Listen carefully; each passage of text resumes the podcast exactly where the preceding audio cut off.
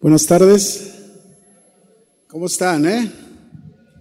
Qué bueno, me da gusto saludarlos. Ahora voy a estar un poquito atado, quiero aprender a hacerlo con el micrófono fijo, pero eso no importa, lo que importa es, es, que escuchemos la palabra de Dios y me puedan escuchar, ¿verdad? Voy a pedir si van conmigo, por favor, hermanos, al Salmo 36, versículo 7.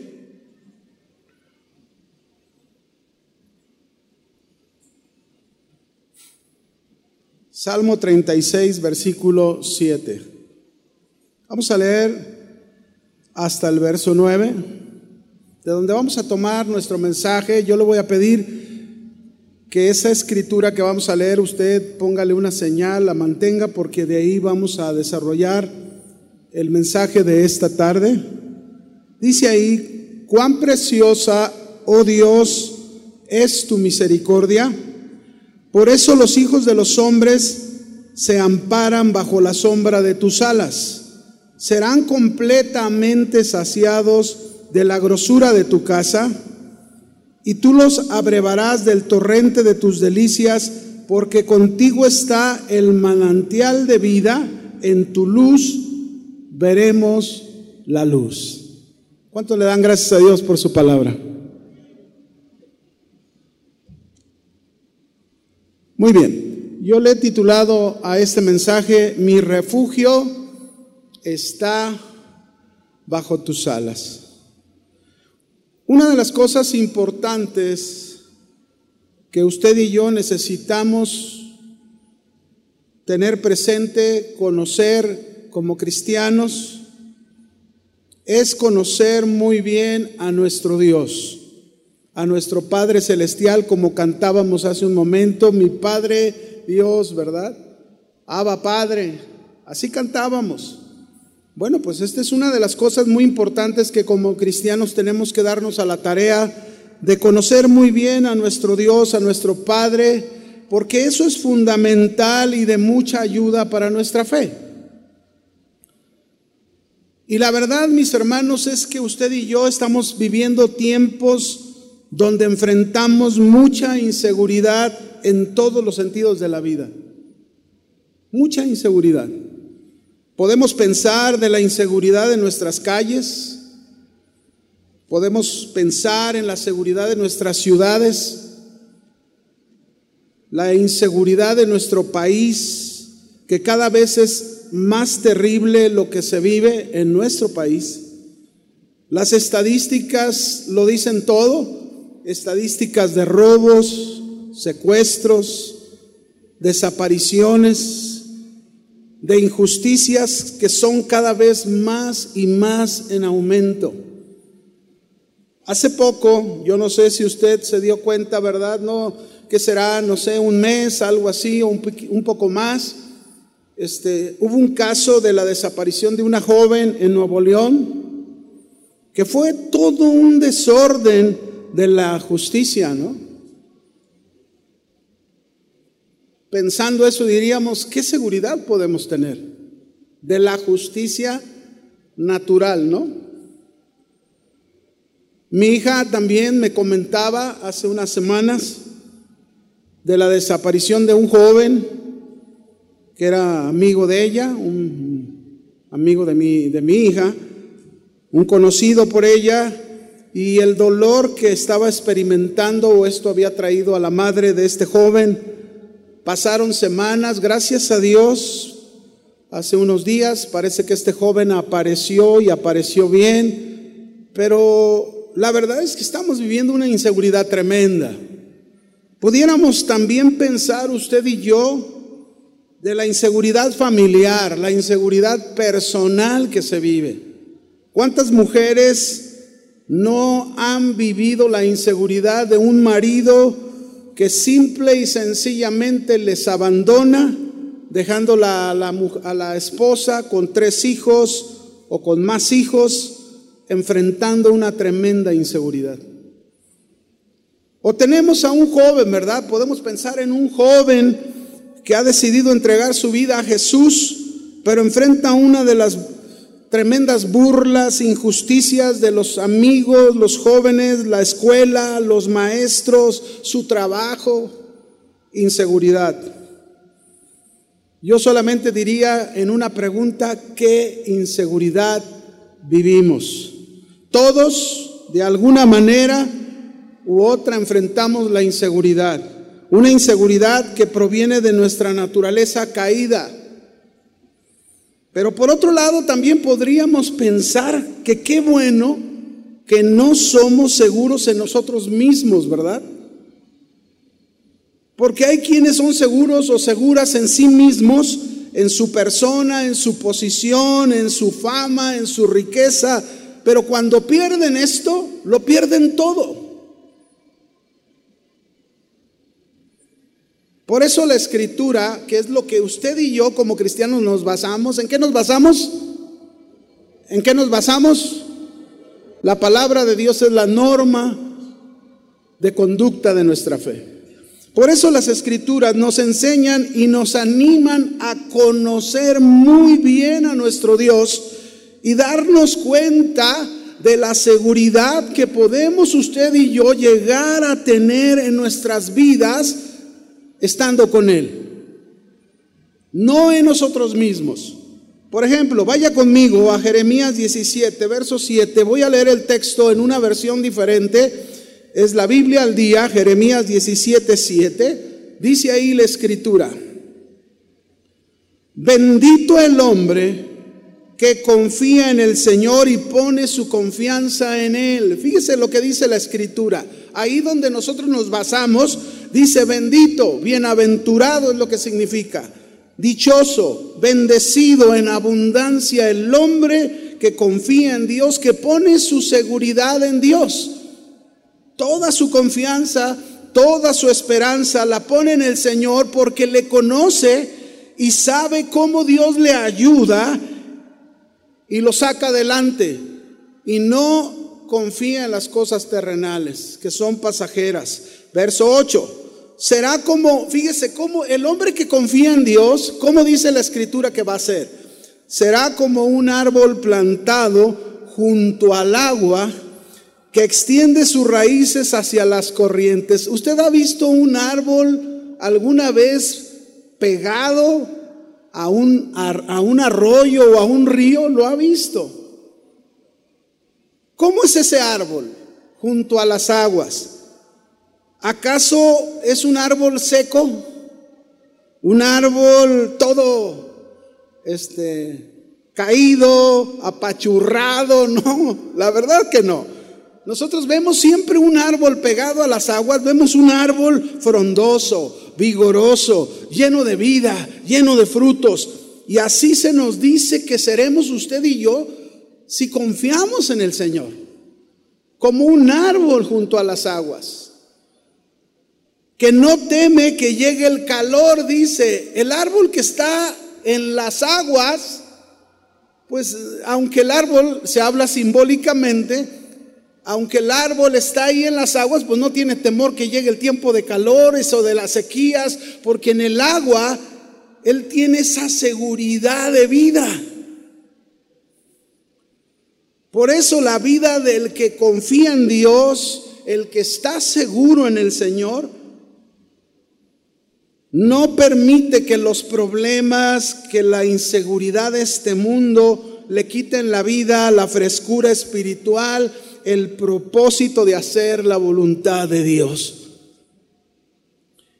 Dice ahí, y sus hojas están siempre verdes en época de sequía, no se angustia y nunca deja de dar fruto. Estés pasando por lo que estés viviendo, si tú confías en el Señor, si tú estás bajo ese refugio de las alas del Señor, siempre va a haber fruto en tu vida. Estés pasando por lo que sea. Miren, hace varios años atrás salió un artículo de National Geographic y ellos mostraban una foto impactante en, este artículo. Este, que decían, en ese artículo, estas son las alas de Dios, así decían en el artículo, ¿no? Después de un incendio forestal sacaron ese artículo. Hubo un incendio forestal allá en Yellowstone, no sé si lo pronuncie bien, en Estados Unidos. Y cuando los guardabosques ya eh, sofocaron el incendio y los guardabosques fueron para, para ver todos los daños que se habían ocasionado, se cuenta que un guardabosque llegó hasta un lugar y en un árbol, pegado a un árbol, dice que vio a un pájaro quemado completamente, así como tieso ahí, y se le hizo raro, ¿verdad? Ver ese pájaro ahí. Entonces él se arrimó y con una vara que traía le pegó al pájaro e inmediatamente dice que salieron unos polluelos de adentro y volaron. ¡Wow! Fíjense, qué tremendo, ¿no? Cuando lo hizo, estos, estos polluelos alzaron su vuelo, la hermosa madre de ellos en su afán de impedir el desastre, había llevado a sus polluelos hasta este árbol y los había currucado bajo sus alas. Todo lo había hecho, mis hermanos, ¿para qué? Para que ellos no murieran. Cuando las llamas llegaron, ella podría haber volado y haber alcanzado su seguridad y haber dejado a sus polluelos ahí, pero no lo hizo. Y eso me hace recordar que si este animalito silvestre fue capaz de dar su vida por sus hijos para salvarlos, cuánto más nuestro Señor Jesucristo estuvo dispuesto a ir a la cruz para protegernos, para salvarnos, para que pudiéramos nosotros alzar un día nuestro vuelo cuando Él regrese por su iglesia y podamos ir a pasar la eternidad al lado de Él. Jesús podría haber alcanzado su propia seguridad, pero no lo hizo. Él dio su vida protegiéndonos a ti y a mí. Él dio su vida para que tú y yo pudiéramos tener vida eterna. En la palabra de Dios, mis hermanos, usted y yo vamos a encontrar un sinnúmero de textos que nos describen a Dios como si Dios tuviese alas. Lo cual, pues Dios no tiene alas, es una analogía, ¿verdad? Son metáforas son sinónimos que se nos presentan, ¿verdad? Analogías que nos hacen una comparación. Dios no tiene alas, pero se nos está diciendo en esta analogía de las alas de Dios, de estar bajo el refugio de las alas de Dios, se nos está diciendo que, que comprendamos de cuán grande e infinito es el amor de Dios, el cuidado y la protección que Él tiene para sus hijos. ¿Ustedes lo creen? Si nosotros hacemos un recuento ya en la vida con Cristo, seguro podemos recordar momentos en los que hemos llegado a experimentar mucho dolor y sufrimiento a raíz de las diferentes situaciones por las que Dios ha permitido que pasemos. Situaciones en las cuales muchas veces cuando pasamos sufrimientos, cuando pasamos dolor, como no nos gusta el sufrimiento, no nos gusta el dolor, Seguro muchas veces muchos han buscado otras alas. Han tratado de refugiarse en otras alas. Unos han buscado refugiarse en las alas de su empleo. Otros han tratado de refugiarse en las alas de su negocio. Otros en el esposo. Otros en la familia. Y muchas veces, mis hermanos, otros se refugian en sus recursos que llegan a tener.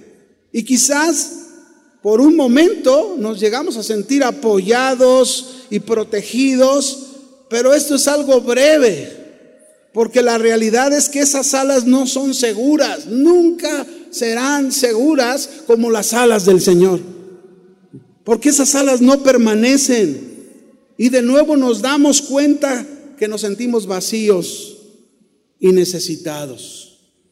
Hasta que hemos ido aprendiendo usted y yo por medio de la guía del Espíritu Santo, quien nos habla al oído diciéndonos, el Espíritu Santo hablándonos, diciéndonos, hay unas alas incondicionales, hay un refugio seguro, hay uno mayor que cualquier ser humano, hay uno que jamás te dejará pasar hambre, ni sed, ni frío, ni calor. Hay alguien que no te dejará solo en el dolor, en el sufrimiento, sino que te va a consolar y te va a bendecir siempre para que tú estés seguro.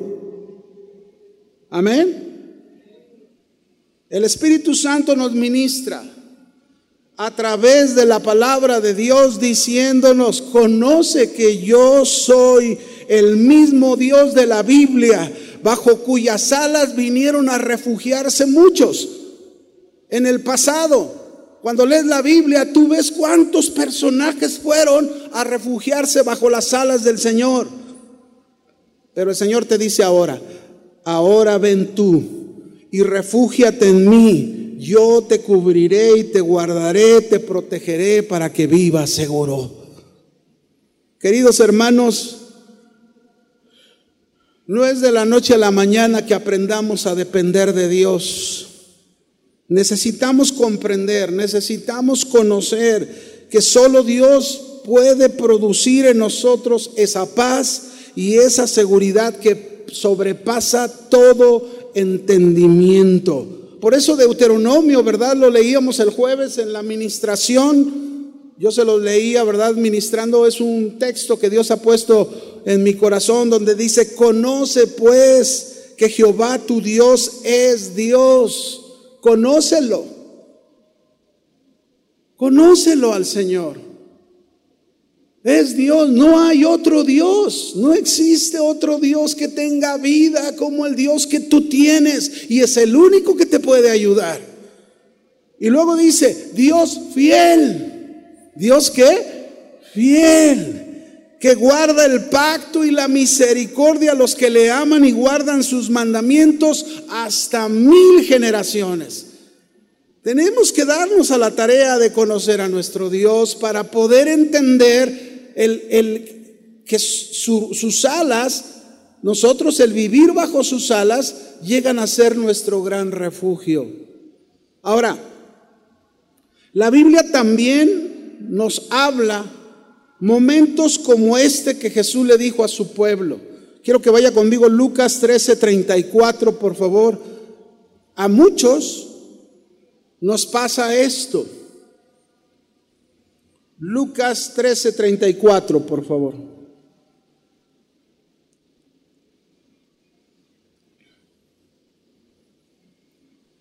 Dice ahí la escritura, Jerusalén, Jerusalén, que matas a los profetas y apedreas a los que te son enviados. ¿Cuántas veces quise juntar a tus hijos como la gallina sus polluelos debajo de sus alas? ¿Y qué dice? No quisiste. Este lenguaje figurado, mis hermanos, que se nos presenta aquí en la escritura, habla del amor íntimo de Dios queriendo cuidar y salvar, extendiendo sus brazos como un símbolo de protección y de seguridad de lo que vendría a esta nación, Israel. Pero se nos dice en la escritura que no quisieron, no quisieron el refugio, no quisieron la protección, no quisieron el cuidado de Dios. La palabra Jerusalén, Jerusalén, para que entienda, no se está refiriendo exclusivamente a la ciudad. Cuando Jesús la está mencionando, se está refiriendo al centro de vida religiosa de toda la nación de Israel. Esto quiere decir que se está refiriendo a todo Israel.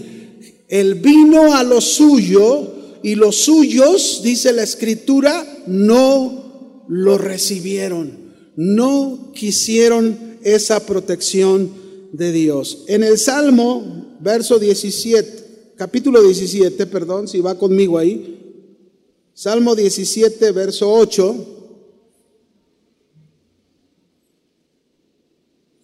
Dice ahí la escritura, guárdame como, como a la niña de tus ojos, escóndeme, y otra vez usa esta expresión, bajo la sombra de tus alas, de la vista de los malos que me oprimen, de mis enemigos que buscan mi vida.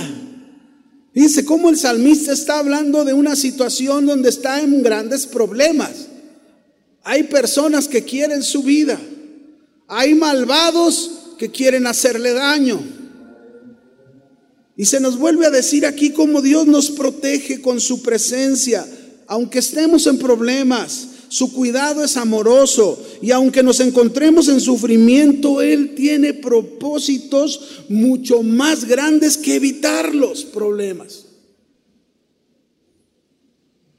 Él nos quiere hacer mejores hijos suyos.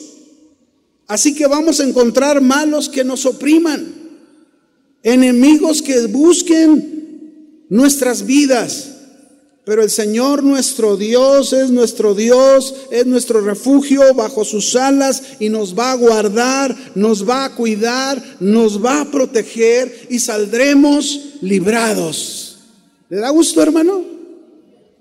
Qué bendición, ¿no? Isaías 43, verso 2 y 3 dice, recordando estas promesas, cuando pases por las aguas, yo estaré contigo. Y si por los ríos, no te anegarán, es decir, no te vas a ahogar. Cuando pases por el fuego, no te quemarás, ni la llama arderá en ti, porque yo Jehová, Dios tuyo, el Santo de Israel, soy tu Salvador.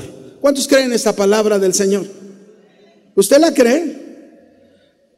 Bueno, mis hermanos, pues es bien importante que usted y yo como hijos de Dios busquemos el refugio bajo sus hermosas alas, bajo su divina protección. Pero muchos se siguen negando, se siguen resistiendo, muchos no quieren como ese pueblo de Israel. Yo quise como la gallina cuida sus polluelos bajo sus alas. Eso quiso hacer el Señor. Y eso quiere hacer el Señor con muchos, pero muchos se resisten. Ya no busques las alas del ser humano. Busca las alas infinitas, cargadas de amor inconmovible, llenas de calor, de consuelo, de frescura, de fortaleza. Busca esas alas. Esas son las alas donde tú y yo debemos refugiarnos. Si tú estás en problemas, si tú estás en una situación difícil, si tú estás pasando problemas familiares, económicos, enfermedades, lo que sea, este es el día de ir al gran refugio de las alas del Señor que nos va a levantar. Amén. Ahora, volvamos otra vez al Salmo 36. Vaya conmigo al Salmo 36 y vamos a ver ¿Por qué nuestro refugio está bajo las alas del Señor? Hay razones del por qué debemos estar bajo ese refugio. Y aquí el salmista nos lo explica. Salmo 36, vamos a leer la primera parte del verso 7. Esta es una de las razones por las que mi refugio está bajo las alas del Señor. Dice, cuán preciosa, oh Dios, es tu misericordia. La repito, cuán preciosa, oh Dios, es tu misericordia. Entonces podemos decir tú y yo que una de las grandes razones por las que debemos refugiarnos bajo las alas del Señor es por la preciosa misericordia de Él, por el gran amor que Dios tiene. En otra versión, esa misma frase en otra, en la, por ejemplo, en la Biblia, Dios habla hoy, dice, cuán precioso oh Dios es tu gran amor. La misericordia de Dios es parte de su gran amor, ¿no? Así como veíamos la ilustración de, aquel, de aquella madre pájaro en el bosque que se incendió y cómo ella estuvo dispuesta a perder su vida con tal de salvar a sus hijos bajo sus alas, lo hizo por su amor. ¿Qué le movió a ese pájaro a hacerlo? Su amor.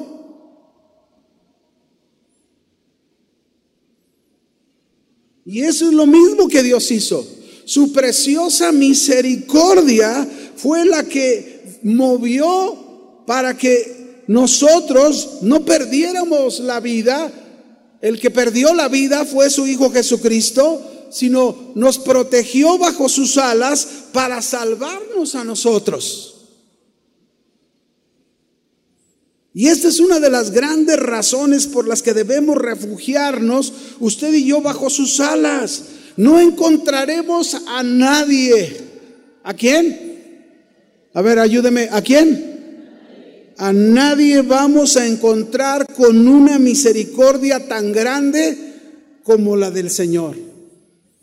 Nunca encontraremos un amor tan grande como el del Señor. Nunca.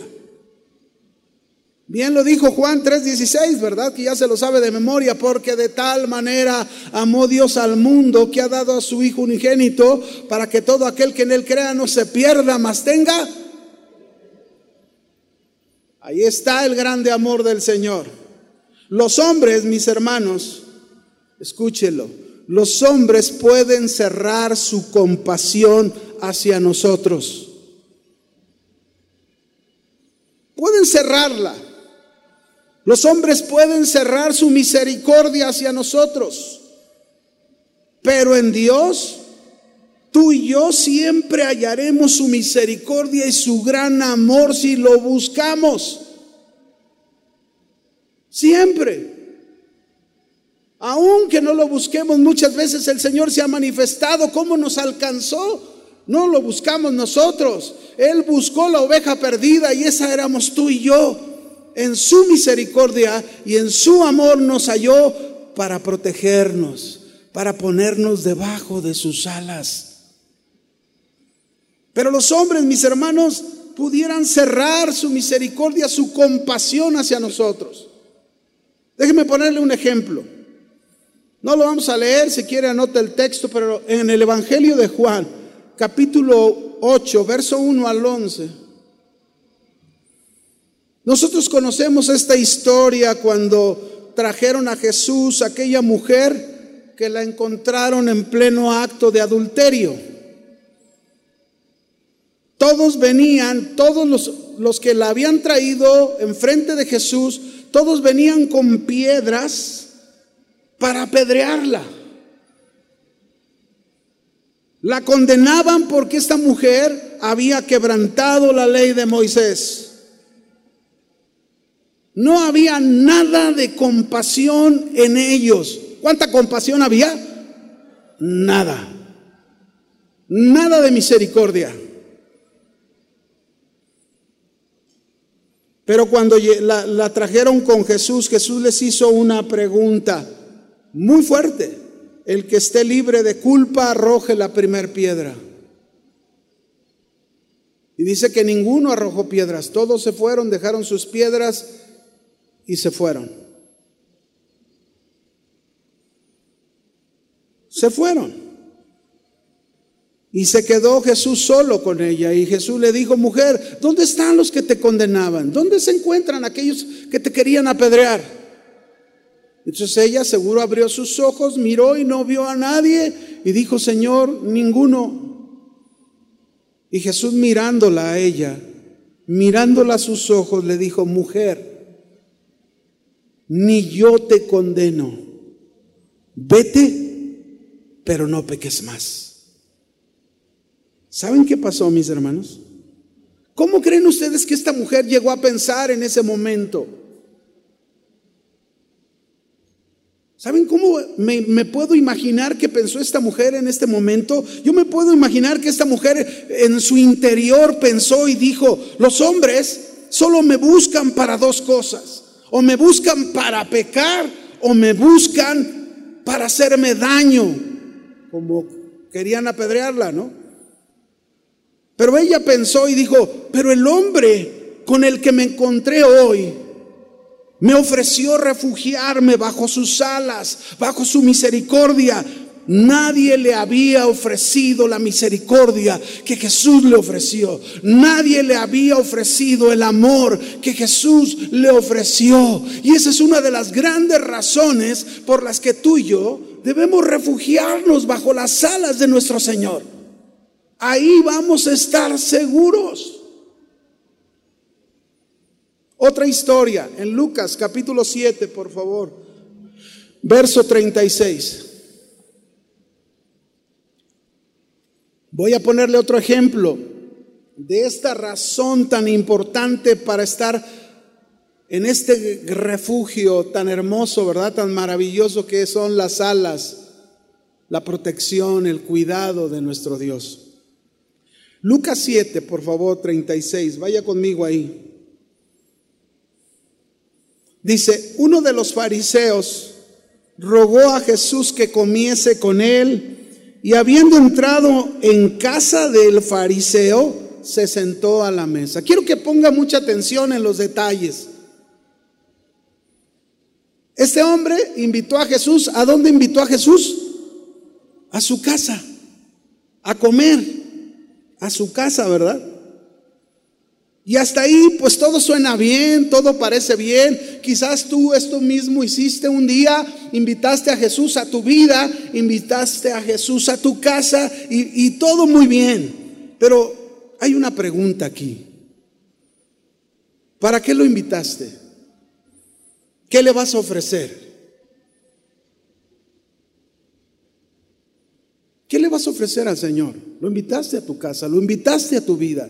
¿Qué le has ofrecido?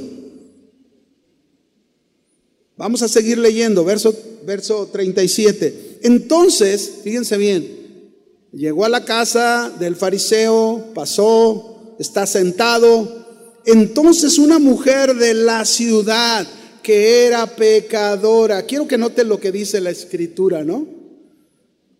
Era una mujer pecadora, no describe cuál era su pecado, si era una mujer prostituta, si era una mujer, no sé, posiblemente podría haber sido eso. Pero pecadora. Ahora, yo me pregunto, pecadores somos todos, ¿no? Esa es la verdad, ¿sí o no? Ahora, ¿por qué se le describe aquí como pecadora si pecadores somos todos? La realidad, mis hermanos, es que la descripción que los religiosos le daban a las personas según su actividad. Así es como veían, así la describían a esta mujer. Y usted se va a dar cuenta en la historia que así la describían como una mujer pecadora y ellos no se consideraban pecadores. A veces sí nos pasa, ¿no? Podemos señalar a uno y decir, ¡eh, pecador! Y, y como que nosotros nos olvidamos que también el Señor nos limpió de nuestros pecados, pero eso no quiere decir, mis hermanos, que no seguimos luchando con el pecado en nuestras vidas. En fin, esta es la descripción que le daban a, las personas, los religiosos sobre todo. Y al saber, dice que la mujer, al saber que Jesús estaba en la mesa en casa del fariseo, ella vino y trajo un frasco de alabastro de perfume, lo trajo con ella. Y, la verdad es que la mujer no estaba invitada a la mesa. La mujer ni siquiera, mucho menos, estaba invitada para que entrara a la casa por ser considerada pecadora. Yo no sé cómo le hizo para entrar, pero entró. Pero hay algo bien interesante aquí. Esta mujer muestra la necesidad que tenía de Jesús en su situación que vivía. Como que estaba cansada de la vida que llevaba, como que ya no quería seguir viviendo como ella vivía. Y entonces seguramente ya había escuchado a Jesús hablar. Y quizás las palabras de Jesús en muchas ocasiones que lo escuchó habían taladrado su corazón.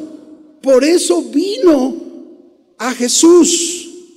Es muy posible que esta mujer este vino con este frasco de alabastro de perfume muy costoso, dispuesta a utilizarlo en Jesús como una señal de arrepentimiento a la vida que llevaba.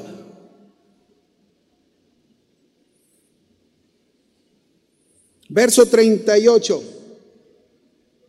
Y estando detrás de él a sus pies, note dónde se puso la mujer, ¿de frente? No, detrás de Jesús, estando detrás de él a sus pies, llorando, comenzó a regar con lágrimas sus pies y los enjugaba con sus cabellos y besaba sus pies y los ungía con el perfume.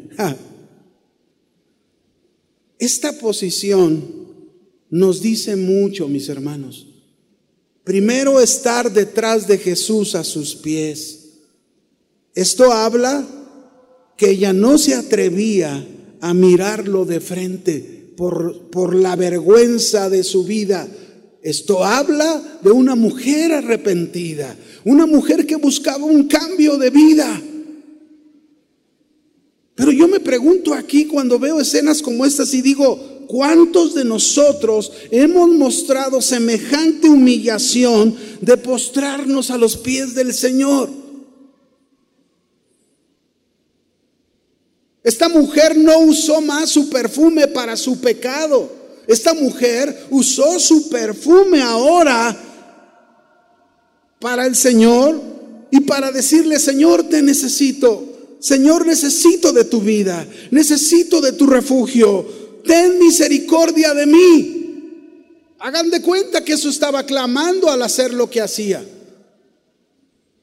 Cuando vio esto, dice el verso 39, el fariseo que le había convidado dijo para sí, este, hablando, refiriéndose a Jesús, ¿verdad? Si fuera profeta, conocería quién y qué clase de mujer es la que le toca, que es una pecadora. Juzgó, juzgó a dos, juzgó al Señor y juzgó a la mujer. ¿Cuán lejos, mis hermanos, estamos de parecernos al Señor. Si lo único que sale de nuestra boca, de nosotros, es desprecio, si lo único que sale de nuestro corazón es aborrecimiento, es juzgar, es criticar, es hablar de otros mal, cuando estamos igual o peor que ellos, Tú y yo necesitamos la misericordia de Dios. Tú y yo necesitamos entender la misericordia de Dios para ponernos en ese gran refugio que es estar bajo sus alas. Y Jesús dice en el verso 40, respondiendo Jesús le dijo, Jesús conociendo nuestros corazones, él conoció lo que pensó este fariseo y dijo, Simón, Aquí es donde sabemos que el fariseo se llamaba Simón. Simón, una cosa tengo que decirte. Y le dijo, di maestro. Así como muy, ah, bien solemne, ¿verdad? Di maestro. Quiero decirles algo aquí. Jesús conoce tu corazón, como el de este hombre. Y le dijo, un acreedor tenía dos deudores, el uno le debía 500 denarios, el otro 50, y no teniendo ellos con qué pagar, perdonó a ambos. Di pues, ¿cuál de ellos le amará más? Respondiendo Simón dijo, pienso que aquel a quien perdonó más. Y le dijo Jesús, rectamente has juzgado. Ahora sí has juzgado correctamente, pero hace rato estás completamente equivocado. Nunca te señalaste a ti. Pero miren, hermanos, aquí, aquí yo entiendo esto bien interesante. Cuando somos capaces de reconocer cuánto nos ha perdonado el Señor, vamos a ser capaces de reconocer su gran amor, su gran misericordia. Sin embargo, el que es religioso, como no puede expresar lo suficientemente pecador que es. Y por lo tanto, no va a tener la misma admiración del amor y la misericordia de Dios como estaba este fariseo. Verso 44. Después de haberle dicho esto al fariseo, se volvió a la mujer Jesús y dijo, Simón, ¿ves a esta mujer? Que tú has juzgado, es como si le hubiera dicho que tú has juzgado, has pensado mal de ella y de mí, ¿no? ¿Ves a esta mujer? Yo entré a tu casa. ¿Y qué me ofreciste? No dice así la escritura, pero es lo que yo dije hace un rato. Si tú invitas a Jesús a tu casa, a tu vida, ¿qué le vas a ofrecer? ¿Qué le estás ofreciendo? Y aquí hagan de cuenta, Jesús, yo entré a tu casa, ¿qué me ofreciste? No me diste agua para mis pies. Era una costumbre cuando se llegaba un visitante, un extranjero a una casa, era algo común que lo primero que se hacía era lavarle sus pies y ni siquiera eso hizo por el Señor el fariseo. Esto habla, mis hermanos, de su indiferencia. No le dio valor a la persona de Jesús. Pero sin embargo Jesús dijo, pero ella ha regado mis pies con lágrimas y los ha enjugado con sus cabellos. Es decir, esta mujer buscaba la misericordia de Jesús. Verso 45, no me diste beso mas ella desde que entré no ha cesado de besar mis pies. No me ungiste mi cabeza con aceite, mas esta mujer ha ungido con perfume mis pies. Me invitaste a tu casa, me invitaste a comer, pero ¿qué le estás ofreciendo al Señor? No le estaba ofreciendo nada el fariseo al Señor. Solo crítica, solo juicio. Esta mujer le estaba ofreciendo a Jesús su corazón, su vida, su necesidad que tenía de él. Por lo cual te digo, dijo Jesús en el verso 47, que por sus muchos pecados le son perdonados porque amó mucho, mas aquel a quien se le perdona poco, poco ama. Y a ella le dijo, mujer, tus pecados te son perdonados. Ay, hermanos, cuando la mujer escuchó eso de Jesús, seguro ella, ¿quién le había ofrecido semejante misericordia, semejante amor a esta mujer? ¿Quién le había ofrecido? Nadie. ¿Quién le había ofrecido? ¿Saben quién te ha ofrecido la misericordia y ese amor que te ofrece el Señor? Nadie, solo Él. Y los que estaban juntamente sentados a la mesa comenzaron a decir entre sí, ¿quién es este que también perdona pecados? Pero él dijo a la mujer, tu fe te ha salvado. Y vea lo que le dice, ve en paz. Ella vino a refugiarse bajo las alas del Señor. ¿Dónde está tu refugio? Dímelo. Mi refugio está bajo las alas del Señor. ¿Dónde está el tuyo? Volvamos al Salmo, ¿sí? Ve conmigo al Salmo, al Salmo 36, por favor, verso 7. Y vamos a ver por qué nuestro refugio está bajo las alas del, del Señor, ¿no? Seguimos leyendo ahí en el verso la otra parte, ya vimos la primera, ¿verdad? Por eso los hijos de los hombres se amparan bajo las sombras de tus alas. Por eso. ¿Por qué? Por la misericordia. Cuando conocemos la misericordia de Dios, cuando conocemos el gran amor de Dios, ¿a dónde más podemos ir a refugiarnos? ¿Al empleo? ¿Al negocio? ¿Al esposo? ¿A la esposa? ¿A la familia? Nuestro refugio perfecto, mis hermanos, es estar bajo las alas del Señor. No hay otro refugio perfecto como este. Hace, hace tiempo vino una pareja conmigo a consejería. Ellos 27 años casados. Ella se encontraba terriblemente decepcionada de él. Y ella decía, yo ya no le creo nada. Pero ahí en la plática él reconoció todo lo que había hecho hacia ella. Lo curioso, mis hermanos, es que los dos tenían muchos años viniendo a la iglesia. En el caso de él, fue necesario llevarlo a que entregara su vida al Señor, porque no lo había hecho. Y que reconociera su pecado, pedir perdón al Señor, pedir perdón a su esposa. Y en el diálogo yo le decía a este hombre, si ya conociste la otra vida que en otro tiempo fue tu refugio por muchos años, ¿a dónde vas a correr ahora? ¿En dónde te vas a refugiar ahora? Y yo le decía, el mejor refugio son las alas del Señor. Ese es el mejor refugio. Pero también le decía a la esposa, debes tener al Señor por tu refugio.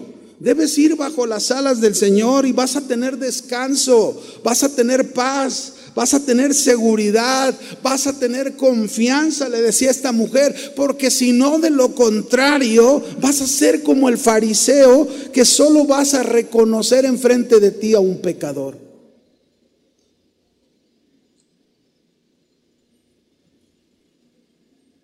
Así que mis hermanos, no existe otro lugar, no existe otro refugio donde puedas encontrar el descanso que necesitas la paz que necesitas, la seguridad que necesitas, la confianza que necesitas. Podrás estar turbado, turbada por lo que esté pasando en tu vida, quizás incluso no lo entiendas, pero cuando conoces al Señor, cuando sabes quién es el Señor tu Dios, que no hay otro Dios como Él, que es fiel. Cuando tú le conoces al Señor, por lo que tú estás pasando en tu vida, seguro vas a correr a Él. Seguro no vas a rehusarte, refugiarte bajo su protección. Él te va a guardar del fuego, de la adversidad, porque Él está contigo.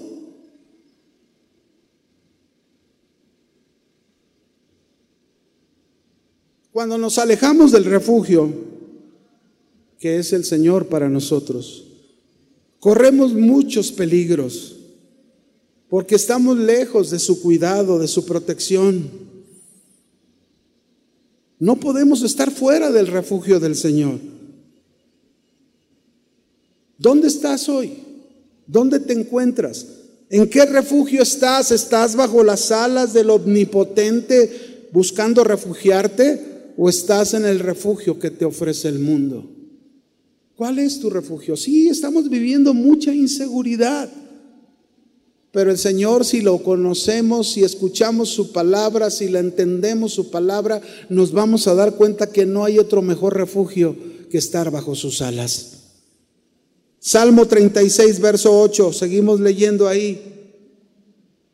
La otra parte del verso 8 dice, serán los que confían en el Señor, los que se refugian bajo sus alas, serán completamente saciados de la grosura de su casa.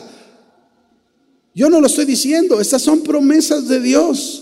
Serán completamente saciados de la grosura. Esta palabra grosura significa abundancia de tu casa, su casa, su presencia.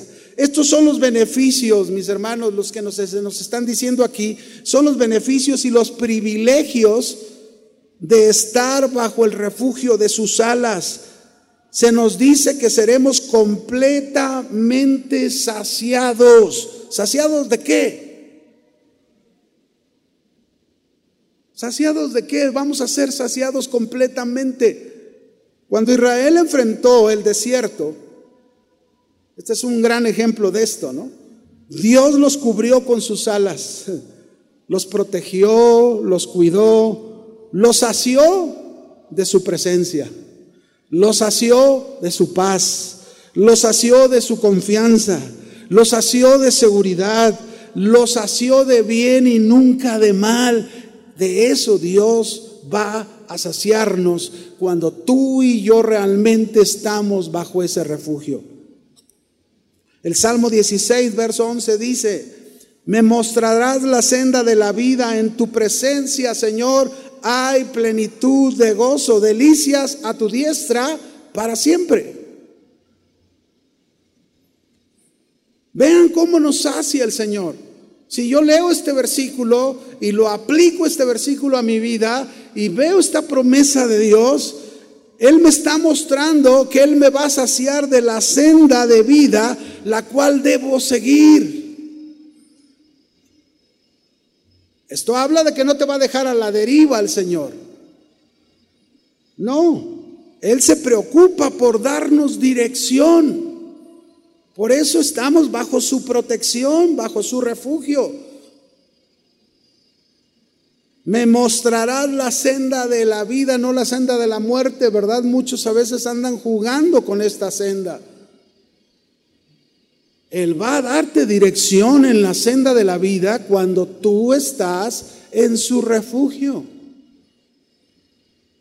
Imagínense, ¿verdad? Si pensáramos en el pájaro este que hablamos que los polluelos ya están peleando, queriéndose salir de las alas de su madre. ¿Qué hubiera pasado si se salen aquellos polluelos de sus alas? Pues se hubieran quemado inmediatamente. Y esto, y esto es el peligro que corremos si nos salimos de la, de la protección de Dios, del cuidado de Dios y andamos nosotros buscando otros refugios.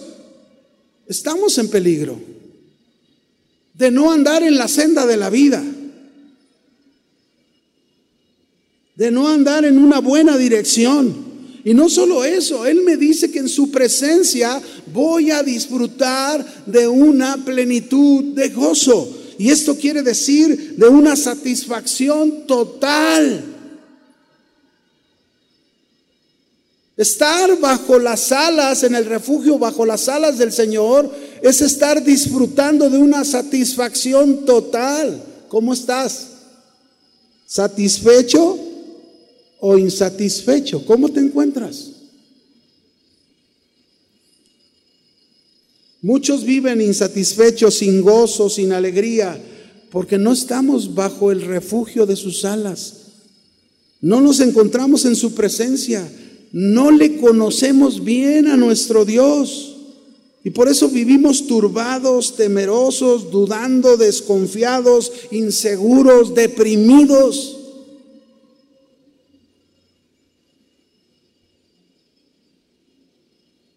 Qué bonita aquella historia del endemoniado Gadareno, ¿no?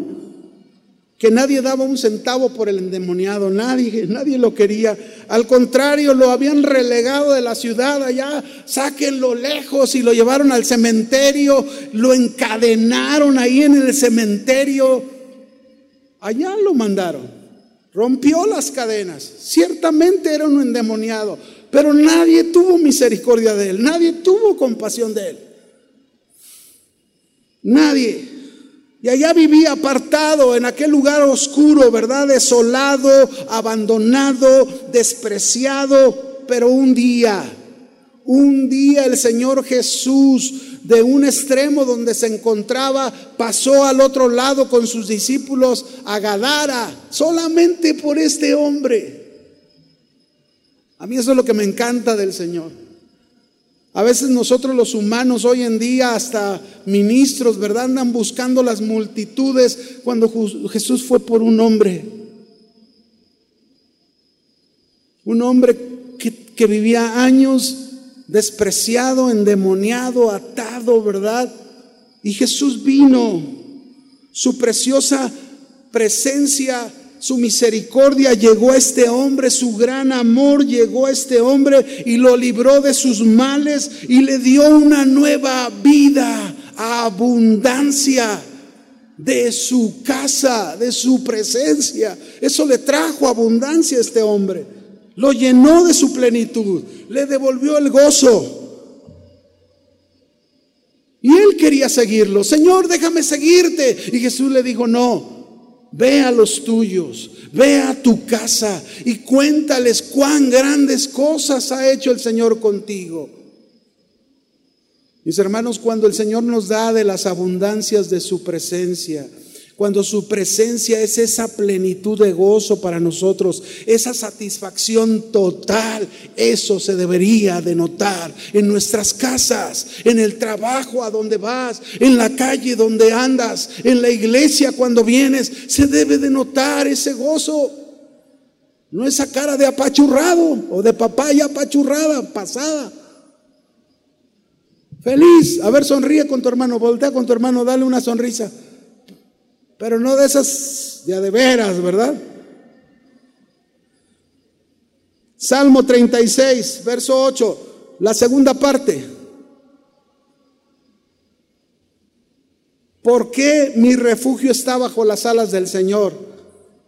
Salmo 36, verso 8, la segunda parte dice, y tú los abrevarás del torrente de tus delicias.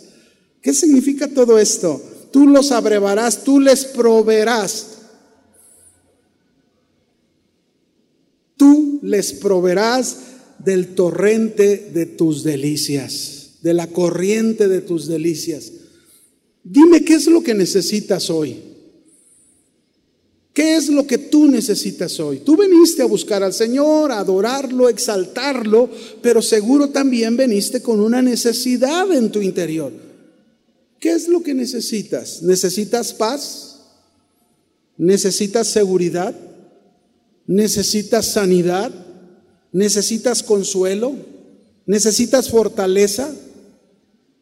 Bajo sus alas, Él será tu proveedor. De sus fuentes de agua viva te va a saciar. Por eso, mis hermanos, tú y yo debemos glorificar a Dios y administrar bien también todo lo que Él nos dé, porque Él nos puede dar en abundancia y no administrarlo bien. ¿Recuerdan cuando Dios formó, dice la escritura, a Adán y Eva? Les hizo un huerto hermoso, una residencia maravillosa les hizo y les dio abundancia dentro del Edén, pero no lo administraron bien. Estamos bajo su refugio, estamos en su protección, estamos en su cuidado. Y Él dice en su promesa que Él nos proveerá de sus corrientes, de sus delicias, y seguro que Dios lo ha hecho. Nos ha provisto de muchas cosas. Pero la pregunta es, ¿cómo hemos administrado lo que Dios nos ha dado? ¿Cómo has administrado su Espíritu Santo? ¿Cómo has administrado su amor? ¿Cómo has administrado su paz?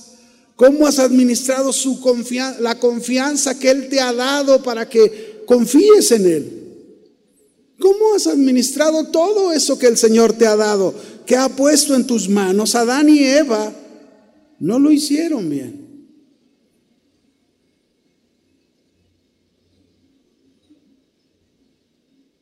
Y nos pone un ejemplo en el que nosotros tampoco debemos volver a eso.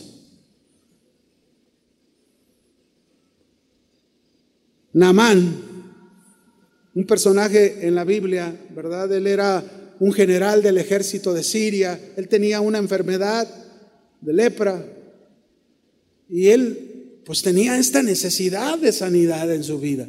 Cuando, cuando él supo que podía encontrar la sanidad con un varón de Dios, que una sierva que tenía hebrea, y él supo que él podía sanarle, él fue con el profeta.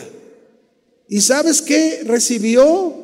De parte de Dios por medio del profeta, Dios le proveyó de las torrentes de sus delicias. Y a partir de ese momento, Namán puso su vida en el Dios vivo del profeta Eliseo, nuestro Dios. Desde ahí Él prometió administrar todo lo que Dios le dio, su sanidad, la paz. Imagínense, ser sanado. Dios te puede sanar. Dios puede resolver tus problemas económicos. Dios puede restaurar la situación en tu familia. Pero ¿cómo lo vas a administrar lo que el Señor te esté dando? Ve al refugio bajo sus alas y conoce a tu Dios, conoce a tu Padre Celestial. Date a la tarea de saber quién es tu Dios y conócelo y vive de acuerdo a lo que Él te diga, que andes en esas senda de la vida y no en otro tipo de sendas. Hay muchos ejemplos, ¿verdad?, de, de, cómo Dios dio de su abundancia a muchas personas. Proveyó, ¿verdad? Tenemos el ejemplo de Abraham cuando Dios le dijo, después de 25 años, cumplió la promesa, le dio un hijo, después de que le dio el hijo, el Señor tiempo después ya estaba jovencito, ¿verdad? Isaac, y el Señor le dice a Abraham, Abraham, Abraham, quiero que me ofrezcas en sacrificio a tu hijo. Yo creo que se le hizo nudo en la garganta a Abraham, ¿verdad? Pero sin embargo, tenía toda su confianza en ese refugio del Señor. Y obedeció. Y fue con su hijo para sacrificarlo. Y cuando ya iban a llegar al lugar donde lo iba a sacrificar, su hijo le preguntaba, papá, llevamos el cuchillo, llevamos la leña, llevamos el fuego, pero ¿dónde está el cordero? No lo llevamos. Y ahí Abraham en fe le dijo, Jehová se proveerá de cordero. Y el Señor, ¿saben qué hizo el Señor? Les proveyó de un cordero. No tuvo que sacrificar a su hijo pero sí anunció el sacrificio del Señor Jesucristo, el Hijo de Dios. Todo esto tiene un significado bien interesante, porque el, pedirle el sacrificio, pues tenía que ver con los pecados. Y Abraham entendió, si, si, si es necesario ofrecer a mi hijo para el perdón de los pecados, pues tengo que obedecer a Dios. Y por eso llegó hasta el último momento, pero Dios no iba a permitir eso. Solamente Dios estaba mostrándonos desde ahí, de este evento, que el Hijo de Dios, Él sí iba a ser ofrecido en sacrificio para perdón de todos los pecados de nosotros. La misericordia de Dios mostrándonos el gran refugio bajo sus alas donde debemos estar nosotros. Salmo 36, verso 9. Ya estamos a punto de acabar, hermanos. A un paso. ¿Por qué mi refugio está bajo tus alas, Señor? Aquí está otro punto interesante. Dice, porque contigo está el manantial de vida. Híjole. ¿Cómo no ponernos en el refugio del Señor, mis hermanos? ¿Cómo no estar bajo sus alas, bajo su protección, bajo su cuidado? Pasemos lo que pasemos. Él es la fuente de abundancia. En Dios, mis hermanos, es la fuente de abundancia espiritual y aún material. Él es la fuente de abundancia. Y claro, Él es un Dios perfecto y su voluntad es perfecta y muchas veces le vamos a pedir cosas y Dios no nos va a dar esas cosas, nos va a dar abundancia de otras cosas que en su perfecta voluntad sabe que son más útiles para nosotros que lo que nosotros le pedimos. Porque a veces no sabemos qué pedir y no pedimos bien porque pedimos para nuestros deleites, pero Él sí sabe. Y por eso Él dice que si estamos en el refugio de sus alas, Él nos promete una fuente de abundancia. Jesús dijo, yo he venido para que tengan vida y para que la tengan en abundancia. La vida de Dios es la vida que nos está hablando. Yo he venido para que tengan vida. ¿Cuál vida? La vida de Dios. ¿Cuánto quieres de la vida de Dios? Jesús te trajo una fuente de abundancia de esa vida. De cada uno de nosotros depende el que tomemos la cantidad que tomemos de esta fuente de agua viva. Cuando Jesús estuvo ahí en Juan 4, verso 13, ve, conmigo ahí por favor, Juan 4, 13. Él, él está platicando con la mujer samaritana Y Jesús le dijo, Cualquiera que bebiere de esta agua, el agua natural del pozo, ¿verdad? Donde fue la mujer a sacar, volverá a tener sed. Mas del que bebiere del agua que yo le daré, no tendrá sed jamás, sino que el agua que yo le daré será en él una fuente de agua viva que salte para vida eterna. No tendrá sed jamás. Claro, el agua que Jesús le estaba ofreciendo a esta mujer era un agua espiritual, era la vida espiritual que él vino a traer en abundancia, era la salvación, era todos los beneficios de la salvación, era todos los beneficios después de conocer a Dios como nuestro Padre. ¿Qué más quieres? ¿Qué pasa? Porque a veces no tenemos esas abundancias que se nos dice? Porque no estamos en el refugio. Porque no conocemos a nuestro Dios. Porque no conocemos al Padre que tenemos. Porque si conociéramos a nuestro Padre y cuánta misericordia tuvo y cuánto nos perdonó, entonces entenderíamos su gran misericordia. Otro texto, por favor, en Génesis 36, 24. Me encanta este texto, ¿eh? Génesis 36, 24. Vaya conmigo ahí.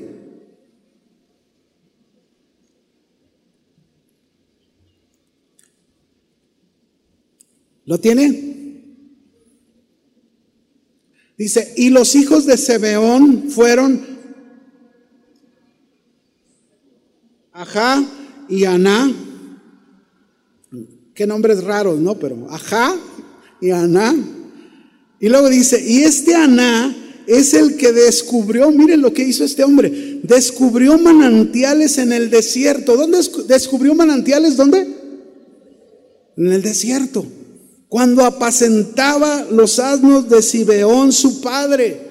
Qué importante es un manantial en un desierto, ¿sí o no? Y este hombre llamado Aná, lo único relevante que se menciona de él en la escritura es que encontró esos manantiales en medio del desierto. No era cualquier cosa. Puedes tú estar en un desierto. Puedes encontrarte en un gran desierto y el desierto significa tus pruebas, tus luchas, tus circunstancias, situaciones difíciles en tu vida. Puedes estar en el desierto y en ese desierto tú puedes ser un aná que encuentre ese manantial que el Señor te está ofreciendo, esa fuente de agua viva para que salgas de ese desierto. Eso es lo que vas a encontrar en el refugio bajo las alas del Señor. Una fuente de abundancia, como este hombre que encontró manantiales en el desierto. Cada uno de nosotros necesita este, este manantial, esta fuente de agua viva del Señor. Quizás tu corazón está seco, quizás tu hogar está destruido, quizás tus finanzas están quebradas, Quizás tus sueños están rotos, pero este día el Señor te dice, en medio de tu desierto, yo soy la fuente de abundancia para ti. Amén. Por último, ¿por qué mi refugio está bajo sus alas? Salmo 36, verso 9, la segunda parte. Dice ahí, en tu luz veremos la luz. Jesús nos prometió, queridos hermanos, que los que creyéramos en Él no andaríamos más en tinieblas, sino en su luz, pues Él es la luz del mundo. Juan 8, 12. Otra vez Jesús les habló diciendo, yo soy la luz del mundo. El que me sigue no andará en tinieblas, sino que tendrá la luz de la vida. ¿Por qué muchas veces cristianos que ya creyeron en el Señor, entregaron su vida al Señor, ¿por qué seguir viviendo en oscuridad o enfrentar tiempos de oscuridad? Cuando el Señor te dice que si tú vives en su refugio, en su luz, verás la luz. Ahorita te voy a explicar eso. Solamente déjame ponerte este ejemplo. Según las estadísticas, y aunque parezca increíble en el mundo, fíjense, en el mundo hay 1.600 millones de personas que no tienen electricidad. Y hay 2.400 millones de personas que cocinan en sus hogares sin fuentes de energía eléctrica. Todas estas personas, mis hermanos, al caer la luz del sol, al oscurecer, para que me entienda, no tienen luz para alumbrar sus hogares. Cuando se vive en un lugar en el que no hay luz por la noche, podemos imaginarnos cambia todo radicalmente, ¿verdad? Se debe preparar todos los alimentos con anticipación, se debe ser cuidadosos eh, para tener un hogar seguro, ya que sin luz hay muchos peligros que se pueden acechar, ¿verdad? En el ambiente, si no se conoce bien el lugar es peligroso al caminar, al desplazarse, las personas pueden confundirse entre las sombras y no vemos nada con absoluta claridad. Así es como viven en lo natural millones de personas. Ahora, yo te pregunto a ti en esta tarde, ¿Te has preguntado o te has puesto a pensar qué sería tu vida si no existiera la luz durante la noche? ¿Te has puesto a pensar? Digo, tenemos cosas que son de gran bendición, ¿no? Pero ¿cómo sería la vida si no tuviéramos luz? Y ahora aplícalo. ¿Cómo sería tu vida si no hubiera la luz de Jesús en ella? ¿Cómo?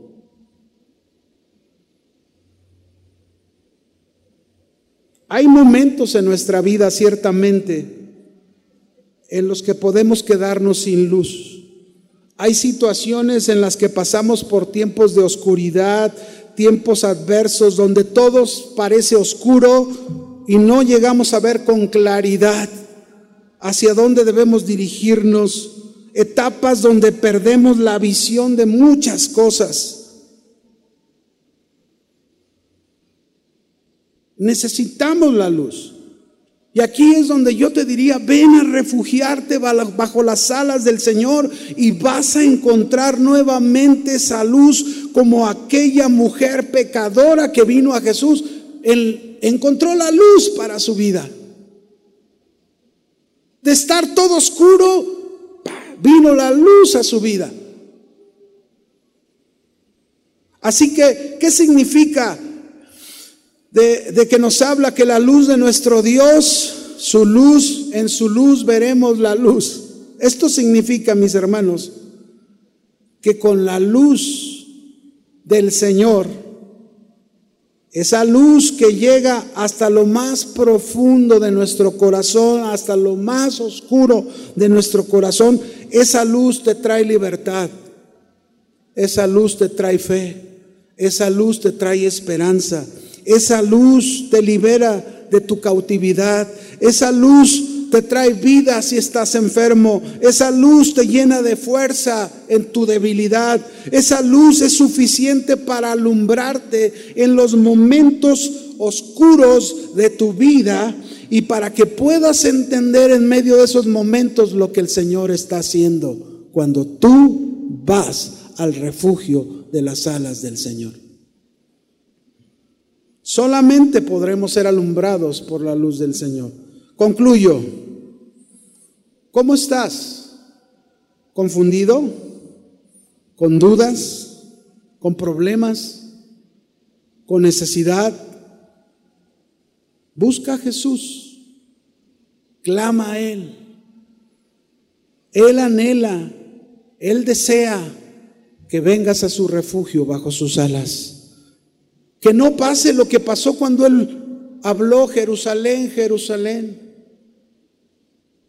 Yo quise cubrirte como la gallina cuida sus polluelos, pero no quisiste. El Señor en esta tarde te dice a ti, ¿anhelas refugiarte bajo las alas del Señor? ¿Anhelas refugiarte en medio de tus problemas? ¿Anhelas que el Señor sea ese refugio, esa protección, ese cuidado en medio de lo que estás pasando? ¿Eso anhelas, hermano? Si tú anhelas el refugio del Señor, yo te voy a invitar y estás en medio de problemas, ponte de pie y dile con tus manos levantadas al Señor, mi refugio está bajo tus alas. Levanta tus manos, díselo, mi refugio está bajo tus alas. No hay otro lugar mejor que este. No hay otra mejor, otro, otro, otro, otra mejor protección, cuidado para mi vida que este. Ayúdame, Señor.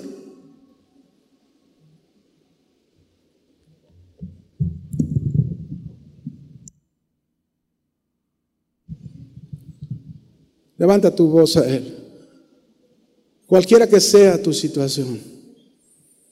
Él, quiere que tú le conozcas.